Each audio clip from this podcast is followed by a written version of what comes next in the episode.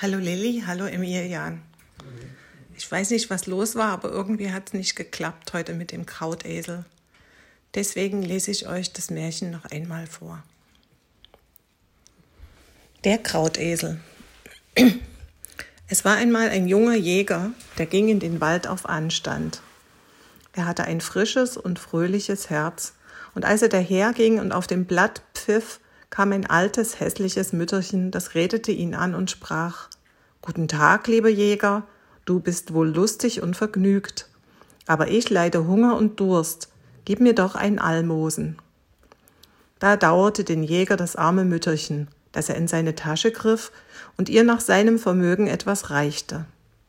Nun wollte er weitergehen, aber die alte Frau hielt ihn an und sprach Höre, lieber Jäger, was ich dir sage. Für dein gutes Herz will ich dir ein Geschenk machen. Geh nur immer deiner Wege.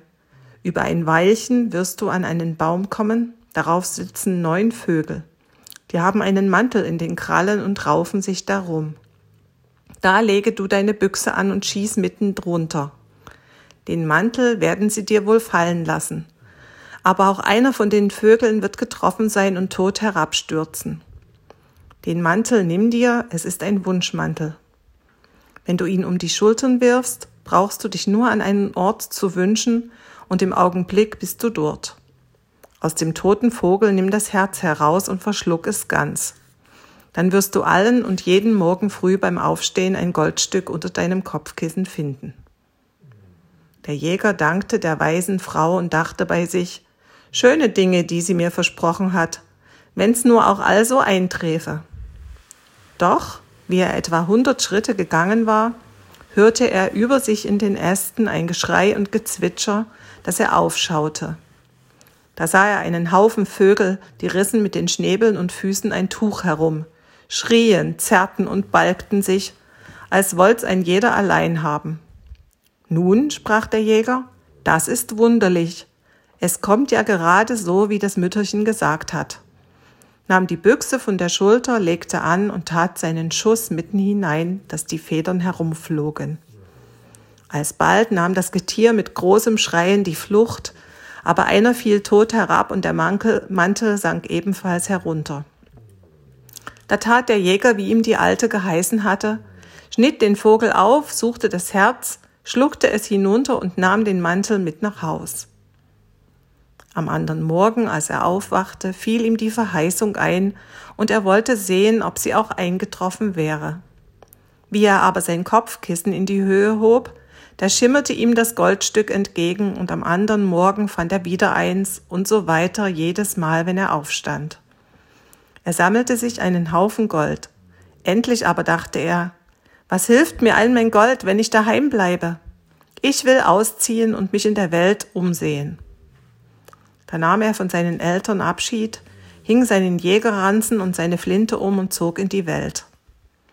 Es trug sich zu, dass eines Tages durch einen dicken Wald kam, dass er eines Tages durch einen dicken Wald kam, und wie der zu Ende war, lag in der Ebene vor ihm ein ansehnliches Schloss. In einem Fenster desselben stand eine Alte mit einer wunderschönen Jungfrau und schaute herab. Die Alte aber war eine Hexe und sprach zu dem Mädchen. Dort kommt einer aus dem Wald, der hat einen wunderbaren Schatz im Leib, den müssen wir darum berücken, mein Herzenstöchterchen. Uns steht das besser an als ihm. Er hat ein Vogelherz bei sich, Deshalb liegt jeden Morgen ein Goldstück unter seinem Kopfkissen. Sie erzählte ihr, wie es damit beschaffen wäre und wie sie darum zu spielen hätte, und zuletzt drohte sie und sprach mit zornigen Augen. Und wenn du mir nicht gehorchst, so bist du unglücklich. Als nun der Jäger näher kam, erblickte er das Mädchen und sprach zu sich, ich bin nun so lang herumgezogen, ich will mich einmal ausruhen und in das schöne Schloss einkehren. Geld habe ich ja voll auf. Eigentlich aber war die Ursache, dass er ein Auge auf das schöne Bild geworfen hatte. Er trat in das Haus ein und ward freundlich empfangen und höflich bewirtet. Es dauerte nicht lange, da war er so in das Hexenmädchen verliebt, dass er an nichts anderes mehr dachte und nur nach ihren Augen sah, und was sie verlangte, das tat er gerne. Da sprach die Alte Nun müssen wir das Vogelherz haben. Er wird nichts spüren, wenn es ihm fehlt. Sie richteten einen Trank zu, und wie der gekocht war, tat sie ihn in einen Becher und gab ihn dem Mädchen. Das musst du ihn dem Jäger reichen, sprach es. Nun, mein Liebster, trink mir zu. Da nahm er den Becher, und wie er den Trank geschluckt hatte, brach er das Herz des Vogels aus dem Leibe. Das Mädchen musste es heimlich fortschaffen und dann selbst verschlucken, denn die Alte wollte es haben. Von nun an fand er kein Gold mehr unter seinem Kopfkissen, sondern es lag unter dem Kissen des Mädchens, wo es die Alte jeden Morgen holte. Aber er war so verliebt und vernarrt, dass er an nichts anderes dachte, als sich mit dem Mädchen die Zeit zu vertreiben. Da sprach die alte Hexe. Das Vogelherz haben wir, aber den Wunschmantel müssen wir ihm auch abnehmen antwortete das Mädchen. Den wollen wir ihm lassen, er hat ja doch seinen Reichtum verloren.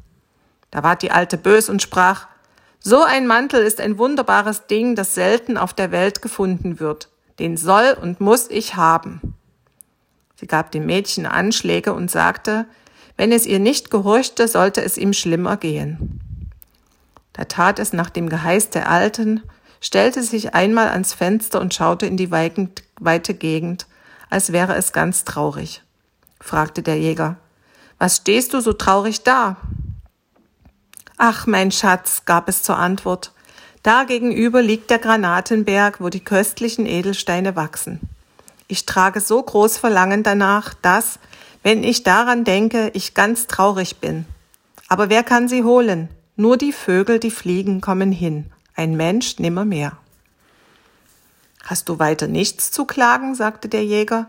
Den Kummer will ich dir bald vom Herzen nehmen.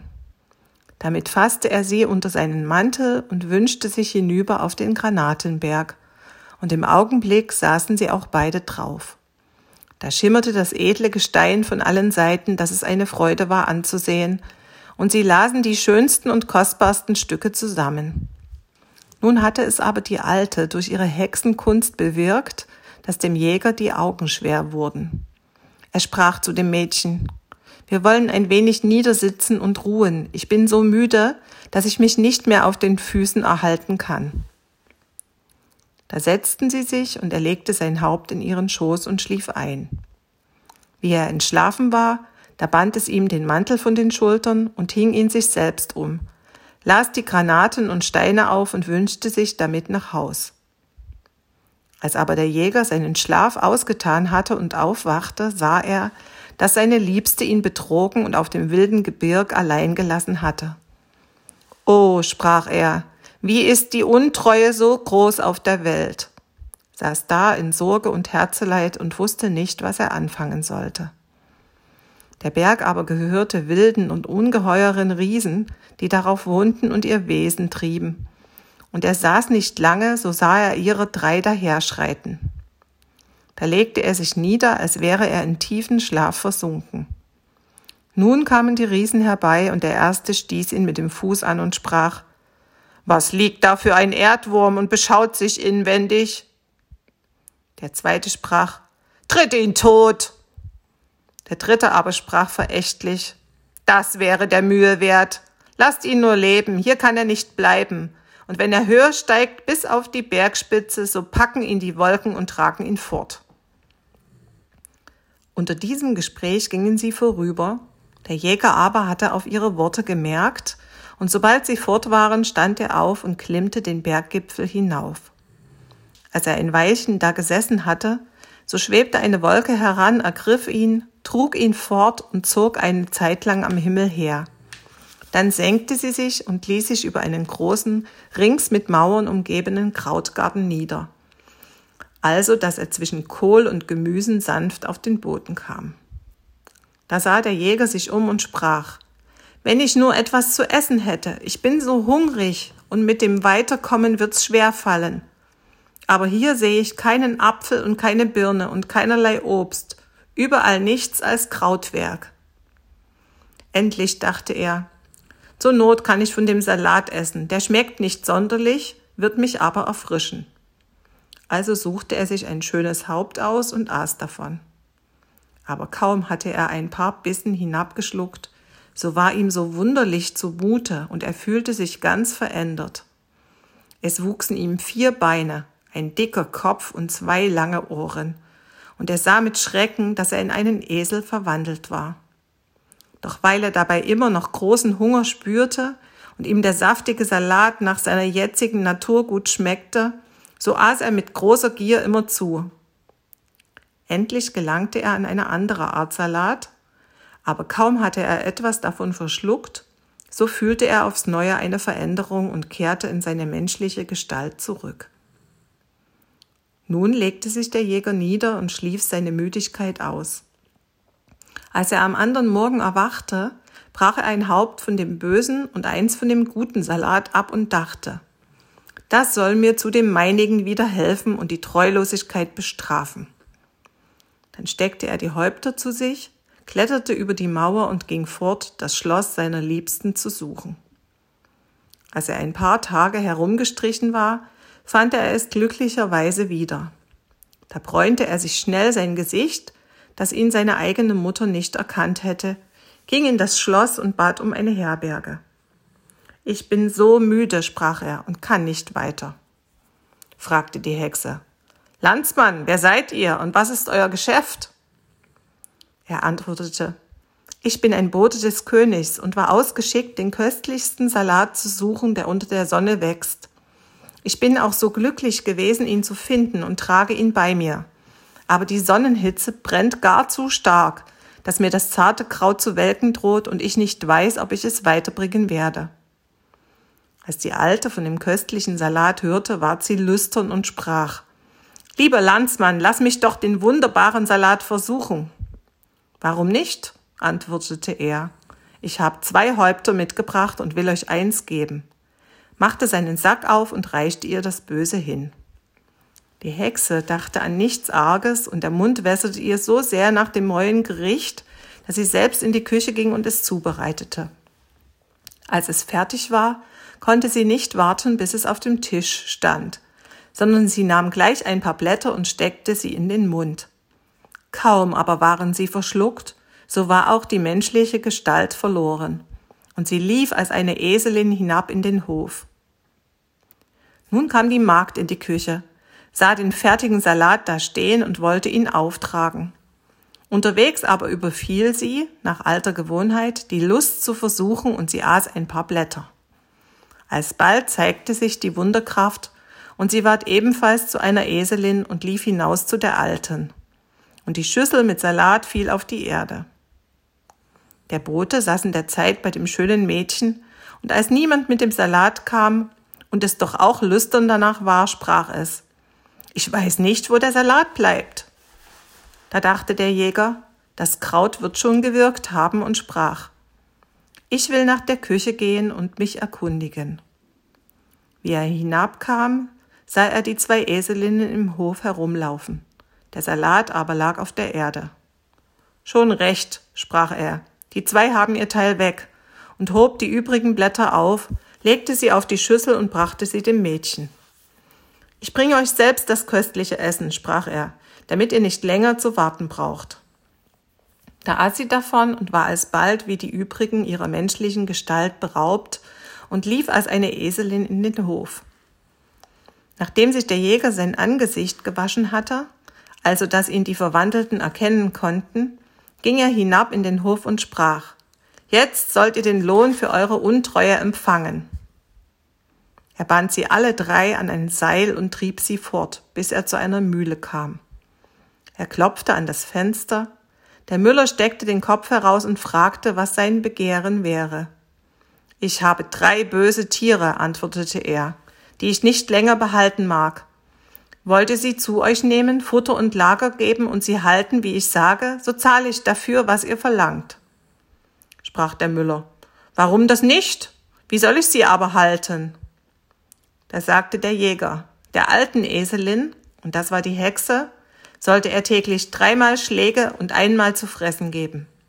Der Jüngeren, welche die Magd war, einmal Schläge und dreimal Futter. Und der Jüngsten, welche das Mädchen war, keinmal Schläge und dreimal zu fressen, denn er konnte es doch nicht über das Herz bringen, dass das Mädchen sollte geschlagen werden. Darauf ging er zurück in das Schloss. Was er nötig hatte, das fand er alles darin. Nach ein paar Tagen kam der Müller und sprach, er müsste melden, dass die alte Eselin, die nur Schläge bekommen hätte und nur einmal zu fressen, gestorben wäre. Die zwei anderen, sagte er weiter, sind zwar nicht gestorben und kriegen auch dreimal zu fressen, aber sie sind so traurig, dass es nicht lange mit ihnen dauern kann. Da erbarmte sich der Jäger, ließ den Zorn fahren und sprach zum Müller, er sollte sie wieder hertreiben. Und wie sie kamen, gab er ihnen von dem guten Salat zu fressen, dass sie wieder zu Menschen wurden.